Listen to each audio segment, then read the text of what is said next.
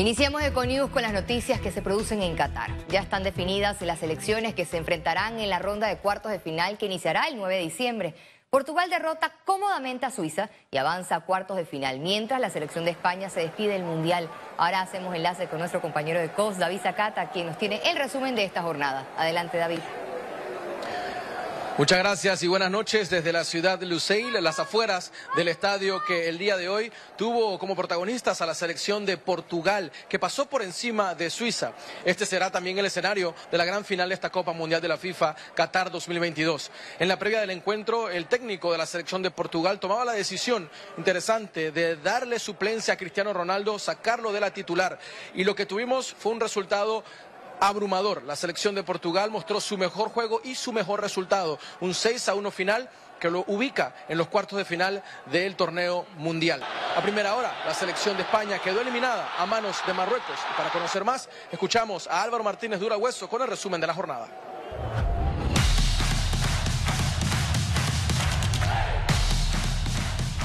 España empata con Marruecos 0 a 0 y pierde en la tanda de penales.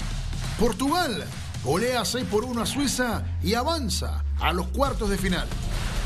Con esto queda definido el cuadro de cuartos de final, emocionantes partidos camino a las semifinales y a la espera de estar presentes en este escenario, en Lusail Stadium, en el cierre de este torneo mundialista Qatar 2022. Desde la ciudad de Doha, con la cámara y producción de Dani Espinosa, David Zacata, volvemos con ustedes con más. Hasta Panamá. Adelante. Gracias David por tu informe desde el Mundial de Qatar. La última jornada de los octavos de final dejó una gran decepción entre la fanaticada. España fue eliminada. El seleccionador español Luis Enrique Martínez se responsabilizó de los resultados. Pues fíjate, es responsabilidad toda mía, porque yo fui el que escogí los tres primeros lanzadores, que eran los que consideraba en el campo eran los más especialistas. Eh, el resto, los jugadores decidieron en función de cómo se sentían cuál iba a ser la lista, pero no hemos llegado ni al cuarto. Bono es un portero en esta faceta espectacular. Luis Enrique aplazó su decisión de seguir en el cargo como entrenador para la próxima semana. Los brasileños se convirtieron en el primer país en utilizar 26 futbolistas convocados en un solo torneo después de que Weberton ingresara en el partido contra Corea del Sur.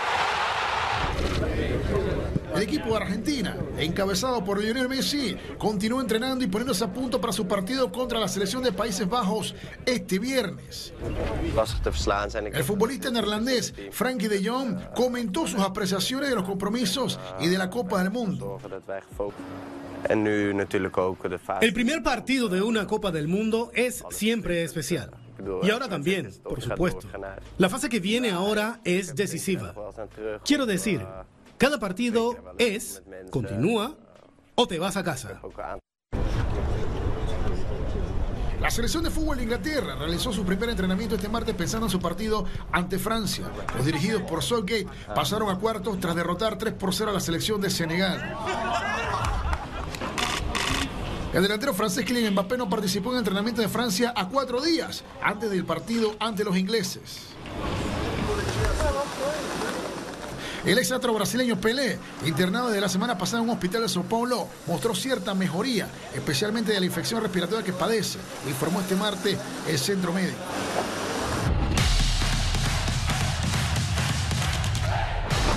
Comienzan los cuartos de final. Estamos a solo un paso de las semifinales. Este viernes a las 10 de la mañana, Croacia enfrenta a la favorita Brasil. A las 2 pm, la Naranja Mecánica, los Países Bajos van con todo o nada contra el equipo liderado por Messi, la Argentina. Los fanáticos marroquíes estremecieron Casablanca al celebrar la histórica victoria frente a España en la Copa del Mundo. Más curiosidades de Qatar en la siguiente nota. Con gritos, saltos y bailes, así festejaron los marroquíes que su selección se convirtió en la primera nación árabe en avanzar a cuartos de final en una Copa del Mundo. Marruecos venció a España en ronda de penaltis tras empatar en tiempo complementario. Qatar mantiene la vista fija en cumplir la meta de ser una Copa del Mundo cero emisiones. El transporte en la ciudad de Doha estuvo a cargo de China. La empresa automovilística Yutong produjo 1.500 vehículos eléctricos para el torneo. Tras el Mundial, los autobuses formarán parte del transporte público del país. El animal nacional catarí pronosticó resultados de la Copa Mundial de la FIFA. El Oryx árabe es un antílope con cuernos en forma de lanza. La especie en peligro de extinción fue criada de forma privada y reintroducida a la naturaleza de Qatar en 1982. La pasión por el fútbol llegó a nuevas alturas en Brasil. La icónica estatua Cristo Redentor fue iluminada con los colores verde y amarillo. El motivo fue la victoria de la Canariña frente a Corea del Sur, que puso a la verde amarela en cuartos de finales. Gabriela Vega, Econews. Economía. Ahora regresamos a Panamá. La calificadora de riesgo Moody's proyecta un crecimiento económico de 4% en Panamá para el 2023. Será la economía más dinámica de la región. El modelo económico de Panamá lo mantiene en una recuperación constante tras la pandemia de COVID-19 del 2020. La calificadora de riesgo Moody's estima que cerrará el 2022 con un crecimiento del 7% y una tendencia positiva para el 2023. Veríamos una desaceleración eh, en el 2023 con un crecimiento más cercano al 4%, ¿no? que es una, una reducción significativa del ritmo. Habiendo dicho eso, eh, recalcamos de que Panamá sería una de las economías más dinámicas todavía en el, el, próximo año. Al consultar por qué Panamá será el país más dinámico de la región, respondió. Vemos que el modelo económico de Panamá todavía sigue funcionando siempre, siempre que haya dinamismo, sobre todo en, en, relación a lo que es la inversión en el país, eso ayudará a Panamá a mantener un ritmo eh, más favorable de crecimiento en comparación a otros países de la región y también pares de calificación, que eso es importante para nosotros. Explicaron que esa desaceleración se deberá a un contexto global más complicado para el 2023, que impactará tanto a la economía del país como al sistema bancario. Seguramente va a haber una,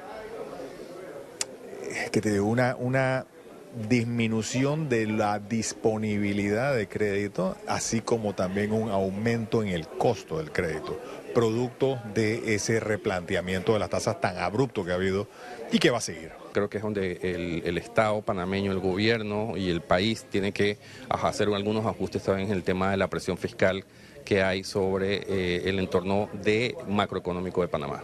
Señalaron como importante prestar atención a la gestión de la deuda pública de Panamá y lograr consenso sobre la situación en la caja de seguro social, en específico en el programa de invalidez, vejez y muerte, ya que podría generar choques fiscales y estos escenarios afectan directamente las perspectivas del país en sus calificaciones. Ciara Morris, Econews. La expresidenta de la Asociación Panameña de Ejecutivos de Empresa, Elisa Suárez, reiteró al gobierno la importancia de activar la mesa única del diálogo para impulsar la reactivación económica. Siempre hemos estado en disposición desde el sector privado de estar y participar, proponer y como usted lo sabe, no solamente en esas mesas, que nunca pudimos estar, pero hemos estado proponiendo para ver soluciones concretas, específicas, efectivas, eficaces y eficientes. Y lo que nos toca ahora es medir cómo han estado esas, eh, esas políticas que se han tomado con relación a esa reactivación.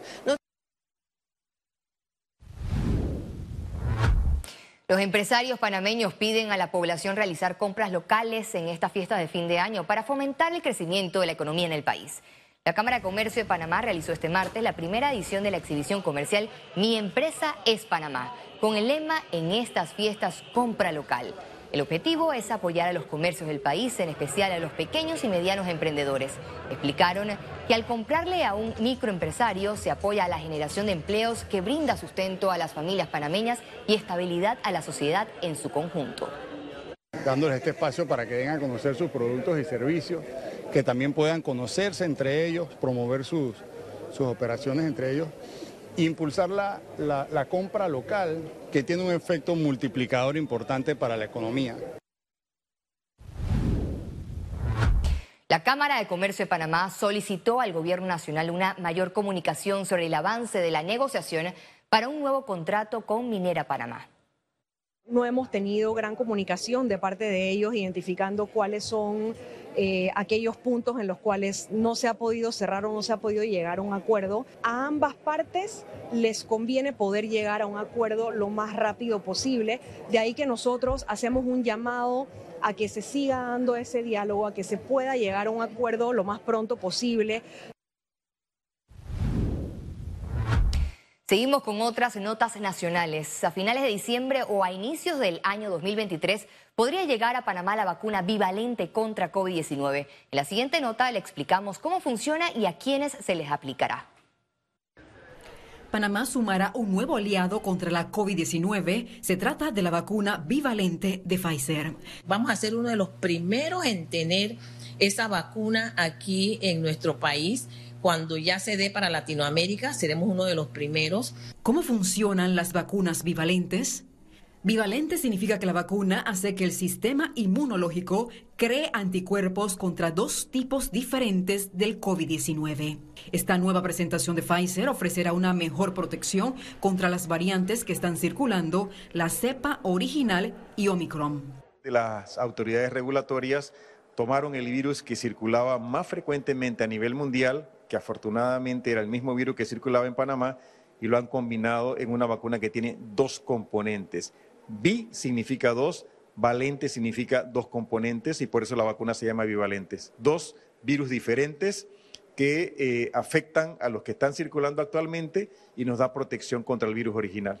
¿Cómo funciona? ¿Quién debería aplicársela y cuándo? La vacuna bivalente de la COVID-19 se suministra en una dosis única de refuerzo será aplicada únicamente a personas que tengan mínimo dos o tres dosis de vacuna y se les colocará a personas mayores de 12 años. Entre los efectos secundarios más frecuentes tras vacunarse son fiebre, dolor de cabeza, fatiga, cansancio, dolor en el lugar de la inyección, entre otros.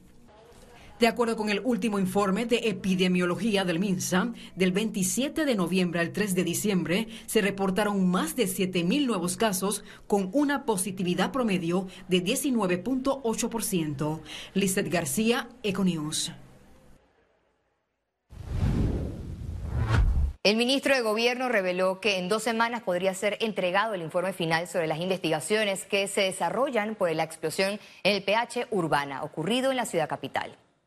La investigación ya se tiene y se va a estar presentando en las próximas semanas en una conferencia de prensa por parte del patronato del cuerpo, el benemérito cuerpo bomberos.